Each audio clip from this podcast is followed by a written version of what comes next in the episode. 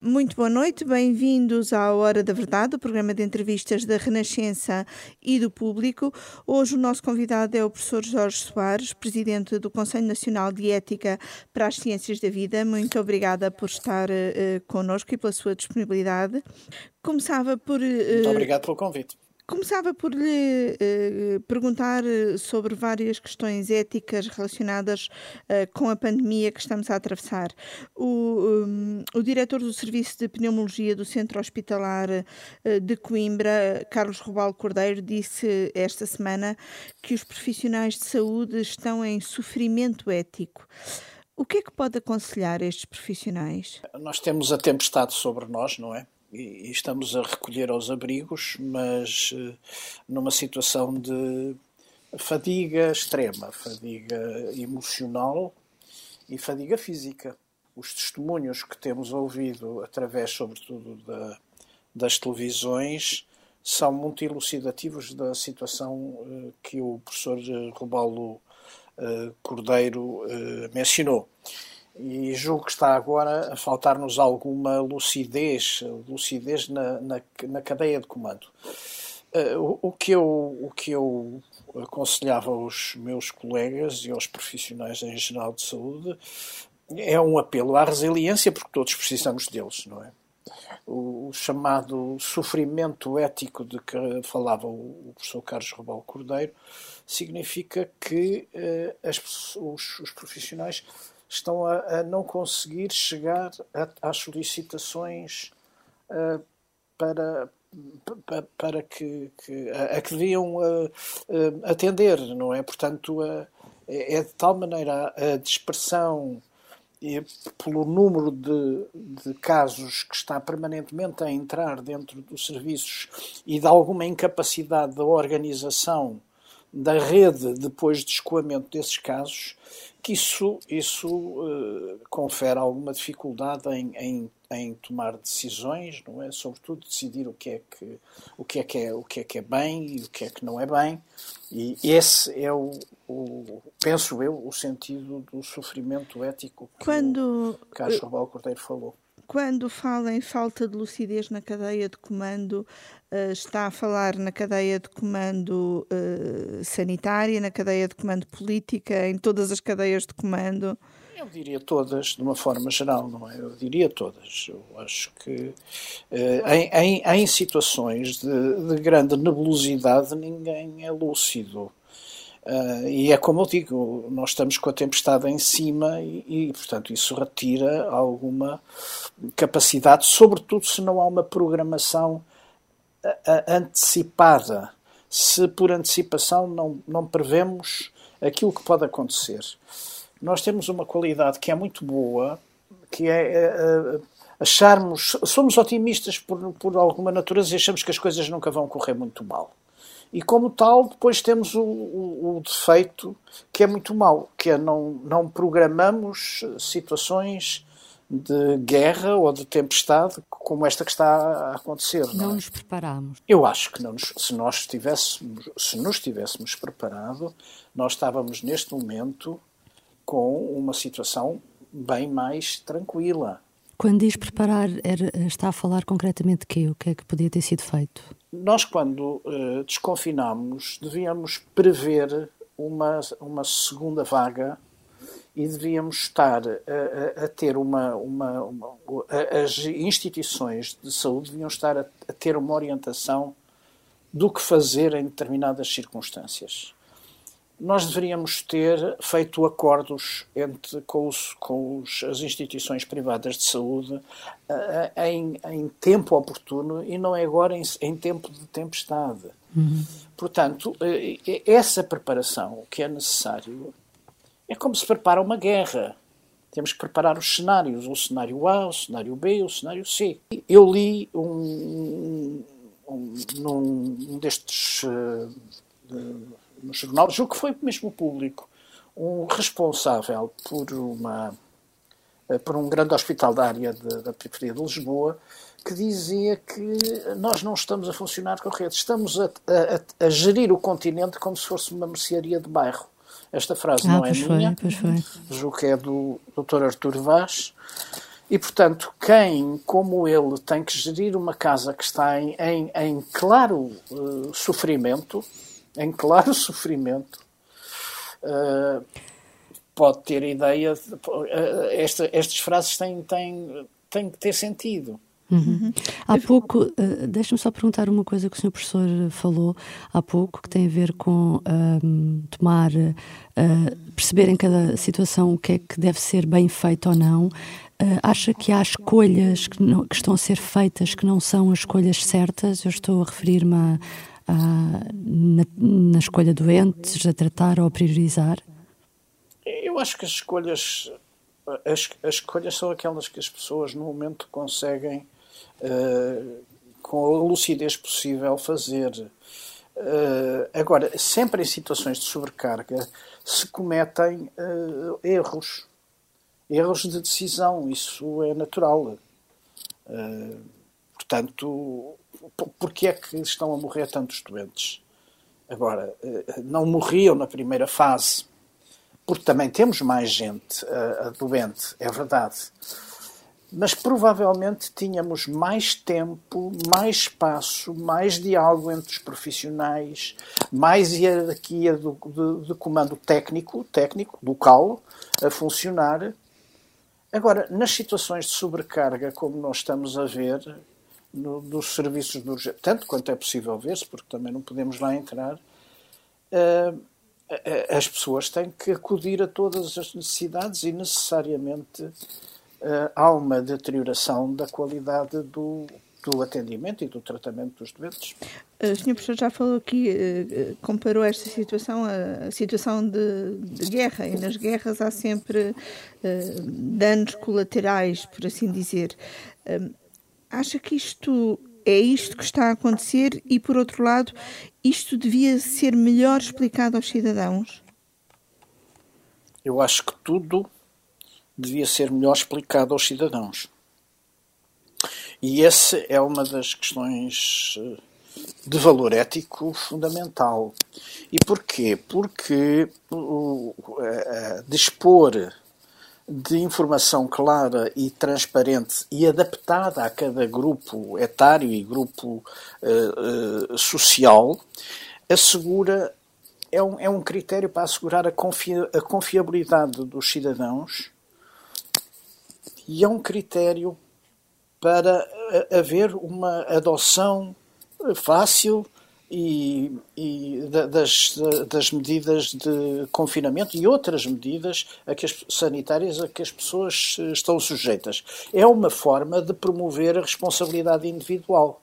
Pois, Quer dizer, é uma forma. Portanto, nós precisamos de aumentar, de reforçar a intervenção cidadã os cidadãos precisam de estar mais conscientes. No início da pandemia, o Sr. Professor dizia ao público que a compreensão e a confiabilidade são fatores muito importantes para que as pessoas se comportem de maneira esperada e socialmente correta. Uh, portanto, o que falhou este nível uh, é por causa disso uh, que agora as pessoas têm mais é, dificuldade em cumprir o confinamento é, e mereceram o puxão de orelhas que o Presidente da República lhes deu?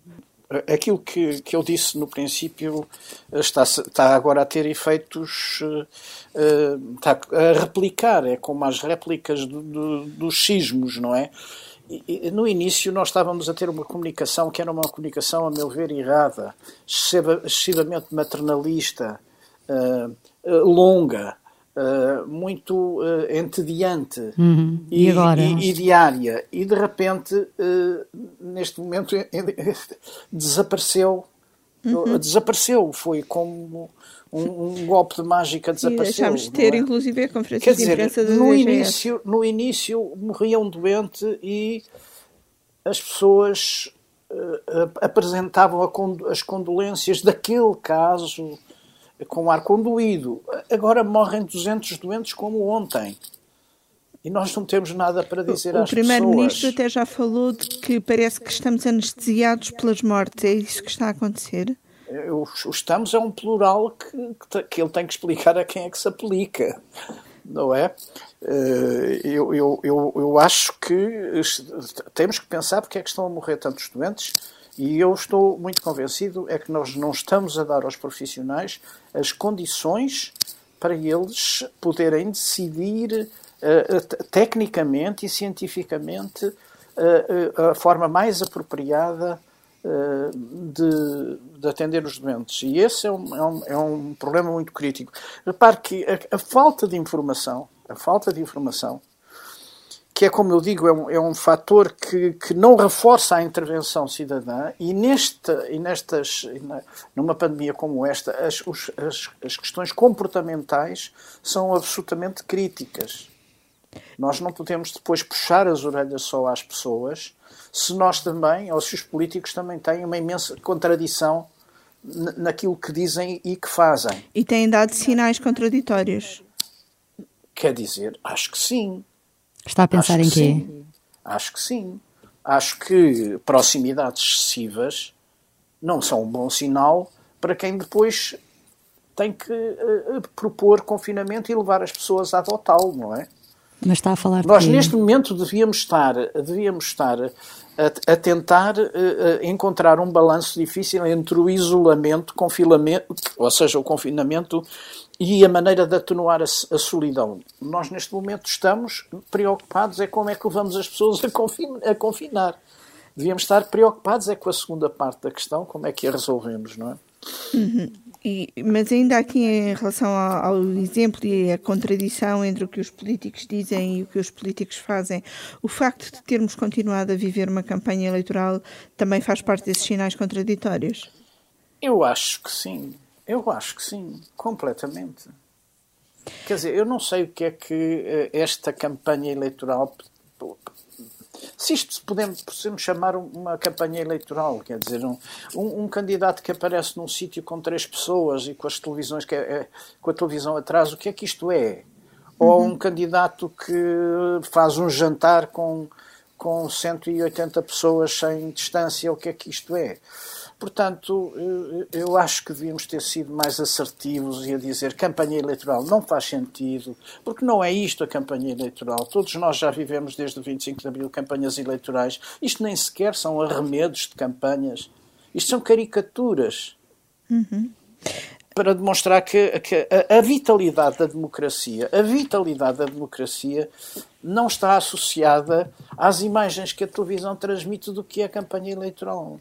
A Ordem dos Enfermeiros disponibilizou uma declaração de exclusão de responsabilidade ontem, foi noticiado, quer dizer, na quarta-feira, a todos os enfermeiros para acautelar eventuais ações disciplinares um, ou mesmo criminais de doentes a cargo uh, devido às circunstâncias que se vivem com a pandemia. Concorda com este tipo de atitude?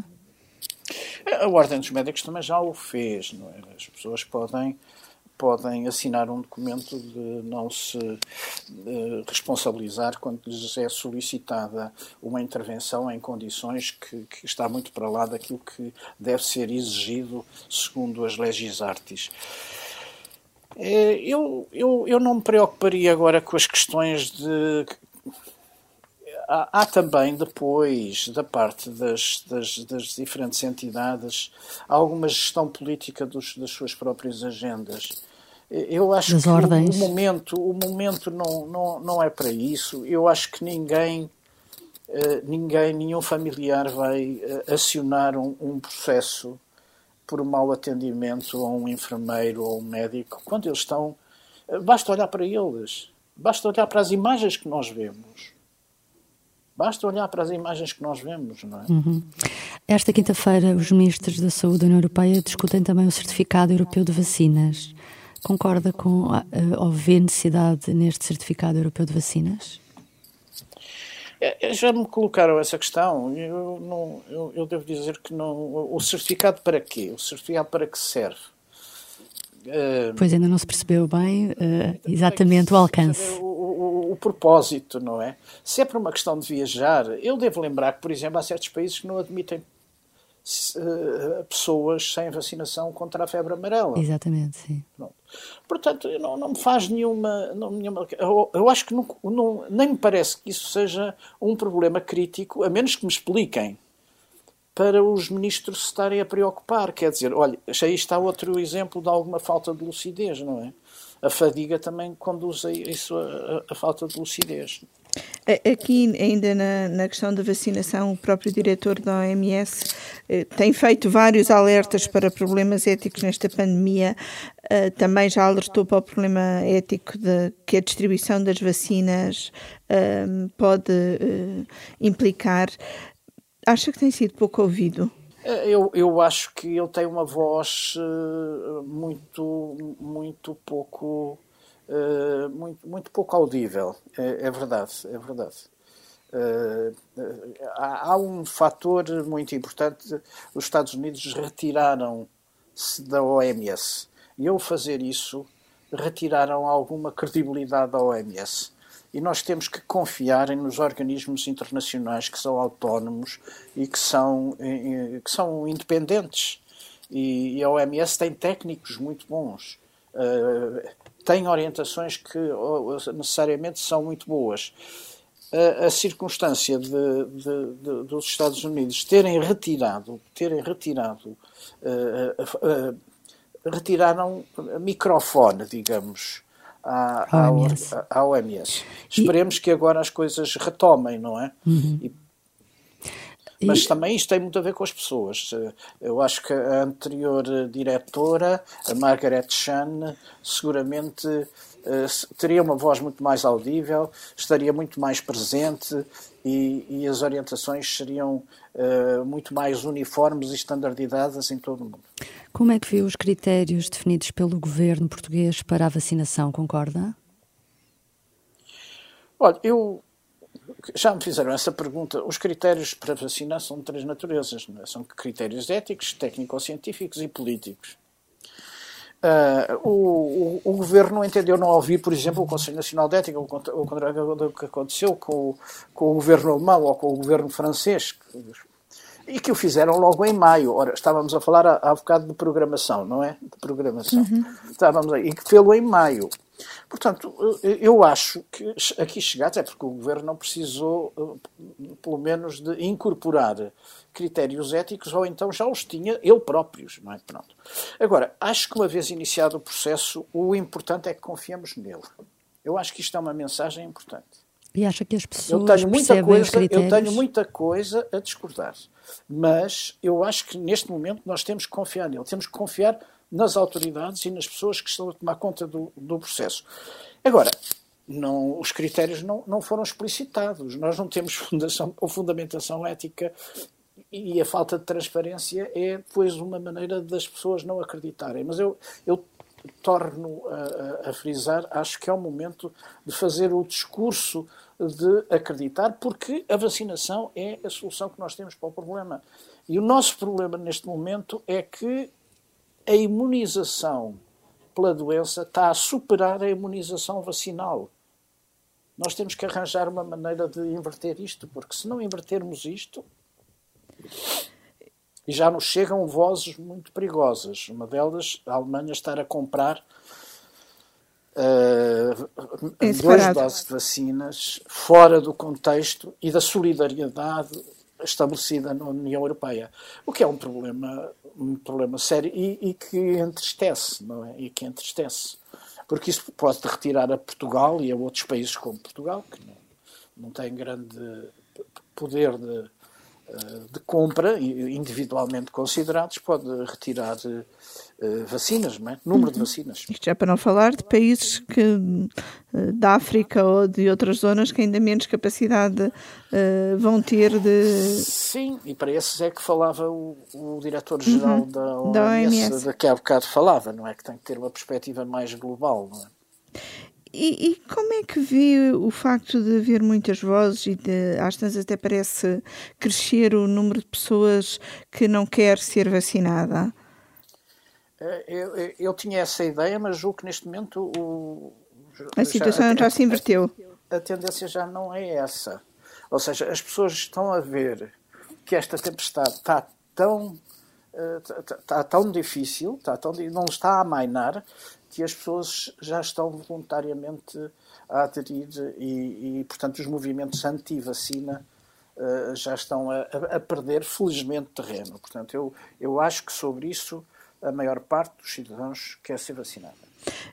Deixe-me aqui ainda em relação às, à tomada de decisões eh, em relação a esta pandemia, nós vamos assistindo a, às reuniões, às chamadas reuniões do, do Infarmed, em que são ouvidos sobretudo epidemiologistas e especialistas em, em, em saúde pública, Uh, queria perguntar-lhe se, por um lado, não estamos neste momento em que, uh, como diz, estamos debaixo da tempestade, a ter muita demora nas decisões, se, por outro lado, também não, não devia ser ouvida a componente ética nessas decisões? Uh, eu começo pela última pergunta. A última pergunta é tal como aconteceu nos outros países, a resposta é sim. Relativamente agora à questão que me coloca do, do Infarmed, eu tenho acompanhado as reuniões do Infarmed, parece um pouco uma, uma reunião uh, de apresentação de resultados uh, e que deve ser muito difícil para um político, que são os políticos que são ali chamados, uh, entender o que é que se está ali a dizer. E não há uma, uma síntese Quer dizer, a síntese emerge uh, após uma discussão. Ora, os, os, especialistas, e nós, infelizmente, temos poucos especialistas, parecem muitos uhum. na televisão, mas temos poucos, verdadeiramente poucos. Eles deviam, a meu ver, ter uma reunião prévia a quem, a, a, em que apontassem estes são os cenários, estas são as tendências nos outros países, isto é o que se está a fazer, nós devíamos ir por este caminho ou por aquele caminho. Ali não, parece-me um congresso. Uh, há um que vai falar sobre o genoma e cada um explica a, sua, um, a, a sua área de trabalho. E o que é que aconteceu naquela área de trabalho? O que é que aconteceu uh, nas, nas cadeias de transmissão? O que é que aconteceu nos aeroportos? E o que é que aconteceu no... E depois? O Primeiro-Ministro já por mais de uma vez uh, se queixou, entre aspas, de não haver uh, consenso científico. Eu julgo que o Primeiro-Ministro, deve pedir aos especialistas, eh, eh, nós precisamos que nos apresentem caminhos. Portanto, o, o que é que daqui resulta desde a última vez que nos encontramos na evolução? O que é que resulta de comparabilidade com os outros países? E o que é que resulta de medidas que, face à, à, experiência dos outros países e à nossa própria experiência passada, nós devemos tomar. Dê-nos conselhos. Depois pode seguir ou não, porque a ciência é boa para fundamentar decisões políticas, mas muitas vezes aquilo que se chama a prudência dos, dos políticos também tem que entrar eh, aí em consideração. Eu evitaria é, e agora vai falar este senhor, e agora aquele senhor, e agora aquele senhor, e agora aquele senhor. Parece-me parece que é, é, é, muito pouco útil, tal como é muito pouco útil aquela, aquela peregrinação depois dos responsáveis uh, políticos de cada partido que vão dizer a mesma coisa. Uhum. Ou aquilo que querem dizer de, de, uh, contra o, a política do governo. Quer dizer, se vão ali para ouvir, não, não, não sei para que é que estão ali depois num desfile. Num desfile, aquilo é um desfile. E agora fala uhum. cada um, depois fala cada um, mudam, desinfetam o microfone e volta a falar, e desinfetam o microfone e volta a falar. Sr. Professor, o Parlamento. Um cansaço. Sim. Sr. Professor, o Parlamento aprova, aprova, aprova esta quinta-feira, na especialidade da legalização da eutanásia. O CDS tinha pedido o adiamento da votação na semana passada, argumentando que o momento pandémico não é o mais apropriado para a Assembleia aprovar esta legislação. Uh, o que é que lhe parece? Eu não sei se o CDS realmente é exatamente isso que queria, que queria não é? Se, uh, não, não, não, não, não é assim de muita sensibilidade no momento em que estamos preocupados com, com muita gente que está a morrer e que provavelmente não, não devia ter morrido se, se houvesse outras condições. Uh, uh, fica assim um bocadinho uh, agressivo estarmos a falar de modalidades ou jurídicas ou textos jurídicos para legalizar a morte antecipada. Portanto, há, há, aí uma, há ali um problema de sensibilidade, mas a sensibilidade é com cada um, não é? Pelo que percebo, acha que esta discussão deveria ser diferida no tempo? por causa da Covid. Sim. Não, não isso, isso não, não digo. Eu digo que não, eh, eu, eu, eu acho que entendo que algumas pessoas fiquem um bocadinho incomodadas por estarem a, a, a discutir um assunto quando há um outro assunto uh, tão importante. Mas uh, não, não, não, não, estou aqui a alinhar junto daqueles que, que acham que, o, que, que isto deveria ser, de, que este texto deveria ser deferido. Estamos a falar de um texto que já fez um trajeto longo. Aliás, este assunto fez um percurso longo uhum.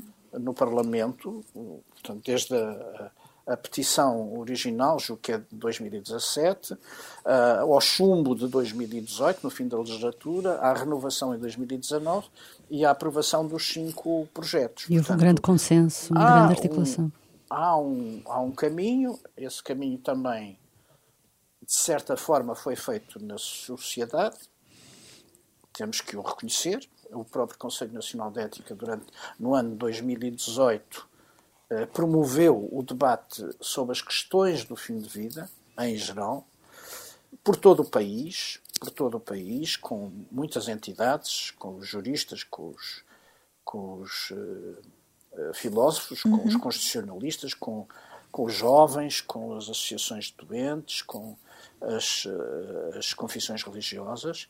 Portanto, e, e, há um, a própria comunicação social que tem transportado ao longo do tempo este problema, portanto, há um caminho. E os parlamentares entenderam que agora era a altura em que conseguiam ter um texto comum. Eu não conheço o texto, porque este não foi submetido a parecer do Conselho Nacional de Ética, mas poderei inferir que não andará longe da formulação dos projetos que foram apreciados em 18 e 19. Portanto, a formulação é um exercício de síntese, não é? A formulação que ficou, nomeadamente numa das partes, diz que considera-se eutanásia não punível a antecipação da morte por decisão da própria pessoa maior em situação de sofrimento extremo, com lesão definitiva de gravidade extrema, de acordo com consenso científico, ou doença incurável e fatal, quando praticada ou ajudada por profissionais de saúde. É esta a definição. O que é que lhe parece? A definição procura uh, salvaguardar uh, que, que, a, que a lei possa abrir uh, esta, esta faculdade jurídica a situações que não são aquelas para que os, os parlamentares, os, os, juristas e o legislador, como se costuma dizer, uh, pensaram, não é? Portanto, daí uh, enunciaram logo as condições, que são condições uh, muito limitativas e, e, e, pretendem dar resposta a pessoas que, que estão em agonia, em, em, em sofrimento extremo. E temos que reconhecer que há pessoas em final de vida com um grande sofrimento. Uh, o sofrimento é uma experiência solitária e, e, há pessoas que têm um sofrimento que consideram uh, que é insuportável e, sobretudo, não veem horizonte na sua vida. Portanto, eu, eu, pessoalmente tenho um grande respeito por quem pede para partir. Se me perguntam se eu era capaz de os ajudar a partir, eu direi não. Mas tenho um grande respeito. Uh, a compaixão impele-nos a ter uhum. um, um grande respeito por estas pessoas e a não fazer juízos de valor sobre isto. Agora, como podemos ajudar estas situações? Podemos ajudar uh, melhorando, se possível, a medicina paliativa. Mas aqui temos uma grande dificuldade, ou duas dificuldades. A primeira dificuldade é que nem todos os doentes que se encontram em, uh, nas condições que, que, que enunciaram uh, pretendem medicina paliativa como uma forma de os ajudar a partir mais em paz, com alguma serenidade com, com apoio eh, clínico, com apoio espiritual, com apoio eh, emocional. E por outro lado, nós temos medicina paliativa praticamente só pode dar resposta a 20% da, das necessidades potenciais de medicina paliativa. E não é por falta de esforço dos profissionais da medicina paliativa, que são verdadeiros heróis e, e, nesta cruzada de, de, de, aumentar e de ampliar a medicina paliativa. E também não, deve reconhecer-se algum esforço do, dos, dos governos em criar uma rede que possa apoiar estes doentes. A questão é, é, uma questão também vocacional. Se nós perguntarmos à saída ou à entrada para a universidade a um, a um estudante de, de, de, de enfermagem ou, ou, ou de, medicina o que é que ele quer ser quando, quando acabar de ser médico e se especializar, todos eles falam em medicinas tecnológicas, em ajudar as pessoas a salvar vidas e, portanto, este, este, esta parte da medicina com, que, que, é, que é muito pesada, que é é uma medicina de compaixão, é, é, tem algumas dificuldades. Portanto, uhum. nós temos aqui uma impossibilidade de resolver uh, todas as questões através da medicina paliativa. Agora, se a maneira de o fazermos é através de abreviar a morte por, por eutanásia, é já uma outra questão, não é? Mas das suas palavras depreendo que considera que a sociedade está hoje uh, preparada para aceitar esta nova legislação? Eu não digo uh, preparada, eu digo que há muito mais gente a aceitar que, a, a, a, que haja pedidos de morte antecipada. Há ah, mais gente. Uhum. Há um caminho que foi feito, não o podemos Negar. esconder. Se hoje uhum. fizéssemos um, um, um, inquérito, e alguns têm aparecido, são uhum. inquéritos isolados. Há mais pessoas uh, a aceitar uh, este, este E tipo acha que, por outro lado, também há mais sensibilidade para essa medicina de compaixão de que falava? Ou seja, toda esta discussão não veio também uh, fazer perceber que é preciso ter mais pessoas formadas para acompanhar e para saber lidar com a morte, que é uma coisa de que todos tendemos a falar pouco, não é? A gente não fala das, das coisas que, que nos afligem, uhum. que nos afligem, não é?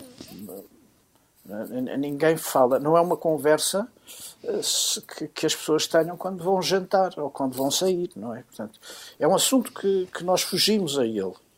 E só olhamos para ele, nós só olhamos para ele sempre um bocadinho de fora como a morte dos outros.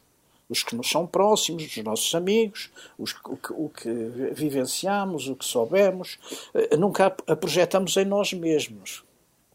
Bom, agora o que me está a perguntar é se nós não devíamos ter eh, maior atenção a, a isso. É, é, deveríamos, mas é como lhe disse há bocado, há uma questão vocacional. Uhum. E essa dificilmente nós as conseguimos ultrapassar. E, como é que redirecionamos essa... pessoas para uma para uma, uma pessoas para vocacionadas um, para salvar, para, para uh, acompanhar Agora, na morte. Esta esta a legislação a legislação a ser criada e houve muita preocupação em a melhorar. Eu devo dizer que uh, uh, tive algumas conversas com o deputado João Semedo e, e, e sempre lhe percebi uma enorme preocupação em que esta situação não, não deslizasse para para não abrisse a porta. objetivos que uhum. não eram aqueles que estavam a ser pensados. Mas há aqui três problemas muito é? grandes. Há aqui três problemas muito grandes. Um é que é a construção do caminho, deste caminho administrativo ou legal, que é muito complexo haver um médico orientador que organiza o processo, que pergunta ao, ao doente não sei quantas vezes e que contacta o médico uh, especialista e que depois, se houver algumas dúvidas, vai contactar outro médico que é psiquiatra para uh, avaliarem a consistência da, da vontade. Isto é um processo longo, é um processo penoso, é um processo que induz uh, sofrimento adicional, não tenho qualquer dúvida. A outra questão, outro problema, é a participação dos médicos. Ou seja, não houve um caminho que, fosse feito de assegurar que, primeiro, que havia médico, médicos sem número suficiente para responder a estas necessidades. E tem também a circunstância de a Ordem dos Médicos não quis participar uh, nesta, uh, nas audições na especialidade. Até que ponto será possível garantir a sua participação na comissão que a própria lei prevê e no processo? Olha, da minha experiência, as audições na especialidade são, são muito pouco úteis. São exercícios, olha, se lhe posso dizer, são exercícios de solfejo. são exercícios de solfejo. Não tocam música, sabe? Não tocam música. Portanto, há outras formas de conseguir uh, conversar com as pessoas. Porque uh, eu, eu, estou a ver, que, e, e que eu conheço da profissão e dos colegas, que não há muitos médicos que sejam capazes de aceitar. Aceitar o quê? É o processo, tem que aceitar o processo de o conduzir. Tem que aceitar a, a marcação e, e tratar do, dos detalhes da marcação, o sítio, a hora, o local. Mas será um, e, pequeno, um pequeno número de casos, portanto, não serão necessários muitos médicos. Pois, não serão necessários muitos. E os médicos podem ter objeção de consciência. Agora, estranhamente, até se queria que a objeção fosse fundamentada. Ora, quando nós, quando as pessoas vão para o médico, e juro, o juramento de Hipócrates não diz lá que isto faz parte da nossa profissão, portanto eh, é, é compreensível que as pessoas não queiram fazer isto. Uhum. Agora, quando me estava a dizer, ah, um número muito pequeno de pessoas, mas não são, não, é, é quando nós estamos a, a criar um, um uma lei. uma lei. essa sua aplicação tem que ser universal. Quer dizer, nós podemos ter lá embaixo em, em, em, em, em, em Alcotim, como em Vimioso, como em Mondinho de Basto. Não, não estamos a falar da periferia de Lisboa. Uhum. E coloca-se também outra questão, que é aquela que se colocou nos países onde já existe, que é as chamadas rampas deslizantes. Começamos com uma formulação muito fechada e acaba por se ir abrindo. Como é que se consegue travar isso? Olha, eu, eu neste momento, depois de pensar um bocadinho, eh, acho que estou mais preocupado com uma outra rampa deslizante. Não é tanto das portas que se abrem, porque essas, essa, como é que nós podemos atenuar uh, uh, ou, ou, contrariar que essas portas se abram? É, é através de vigilância, não é? E está preocupado com qual? A sociedade. É que eu acho que o Serviço Nacional de Saúde não está em condições de assegurar a, eh, a concretização, o ato de, de, de, produzir a morte em condições adequadas nas suas instalações, de cima a baixo do país. Ora, por causa disso, a lei diz que quer as instituições de solidariedade, quer, sobretudo, os privados, instituições privadas, podem assumir esse papel. E é aqui que eu acho que não, não havendo condições no Serviço Nacional de Saúde, e não há condições, nós estamos... Houve uma adaptação também quando foi a despenalização do aborto. Essa questão também se colocou, não foi? É muito mais fácil. Pois, sim, sim. É muito mais... É muito mais É, é seguramente uh, mais fácil. Porque uh, abor abortamentos sempre ocorreram no Serviço Nacional de Saúde uhum. por razões clínicas. Portanto, não é, não é uma prática diferente do que se fazia. Mas ia dizer que não havendo condições no Serviço Nacional de Saúde e podendo ser nos privados, e uh, uh, acabou por não concluir o, Quando, o, raciocínio. O meu raciocínio é que uh, haja uma, uma, uma, uma comercialização, ou, é uma rampa deslizante para a criação de uma, de uma de uma, de uma área eh, comercial ligada a este, a este negócio. Que, que isto se constitui como uma área de negócio, o que, que já aconteceu noutros que é perigoso. Que é perigoso, que é muito perigoso. Uhum. a ver, eu não estou a ver o serviço, eu não estou a ver uh, a partir daquele, daquela uh, construção ou daquele caminho administrativo ou legal que é muito complexo, que demora tempo, uh, e, que a decisão da, da, comissão final seja sim, que o médico depois diga assim: está bem, uh, o Hospital de Bragança temos aqui um doente, e que ele tenha as condições para que isso se faça com uhum. dignidade, com, com serenidade. Sim. Não é? Eu não, não estou a ver. Eu estou em Bragança, mas posso dizer eh, Santa Maria, ou posso dizer, quer dizer, quanto mais periférico, maior são as dificuldades que eu vejo, maiores as dificuldades. Uhum. Maior número, seguramente, de médicos uh, uh, com objeção. Estamos, portanto, em fase de poder ter uma lei feita em nome da dignidade, mas que não consegue assegurar essa dignidade. É, sabe, é, é, é, é sempre difícil. Quando estamos a lidar com decisões desta complexidade, encontrar uma lei ou um enunciado jurídico que seja simples de dar resposta a todos os problemas. É claro que muita gente pode dizer, bom, mas uh, o caminho se hace al andar, o caminho faz-se a, a, caminhar. Uhum. Sr. Professor, para terminar, o Conselho, o Conselho terminou o seu mandato em março e ainda não houve uma recondução. Uh, o que é que acha que está a passar? O Governo não está preocupado com as questões de ética nesta altura? E pergunto-lhe, foi nomeado por este Primeiro-Ministro, se tem falado com ele ao longo destes últimos meses? Uh, eu não fui nomeado pelo Primeiro-Ministro. Uh, as nomeações foram até ao terceiro mandato. A partir uhum. do quarto mandato, eu fui eleito pelos meus colegas sim, conselheiros. Sim, sim, Portanto, eh, não, não falei com o Sr. Primeiro-Ministro. Uhum. E, portanto, e... nós acolhemos-nos na Assembleia da República. Uhum. E o, o, problema não se põe só com o Governo, põe-se com a Assembleia. O, a Assembleia da República. Porque os partidos da Assembleia da República é quem fornece um contingente de seis personalidades de reconhecido mérito. Esqueceram-se. Tem-se esquecido. Esquece, esquecidos não podem estar, porque eu próprio sabendo da morosidade destas questões, em setembro, de, setembro, julgo, setembro de 2019, escrevi uh, ao Sr. Presidente da Assembleia da República, que me respondeu amavelmente, dizendo que o assunto estava para, para o, a reunião de, de líderes parlamentares.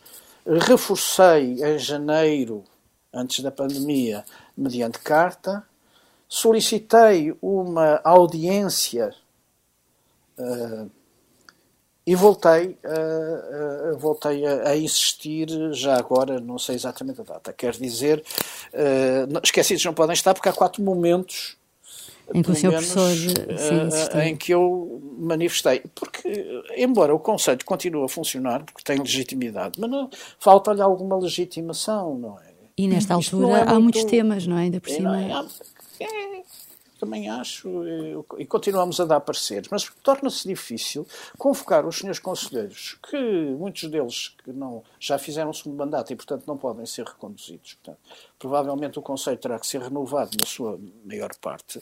As entidades independentes que têm que nomear, como sejam as ordens, a, a, a Academia das Ciências, o Conselho de Reitores, já fizeram as suas nomeações logo no princípio do ano que passou há um ano atrás e, e nós eh, continuamos sem, eh, sem tomar posse. Então, há um conselho semi-renovado à espera que os políticos decidam o resto da renovação.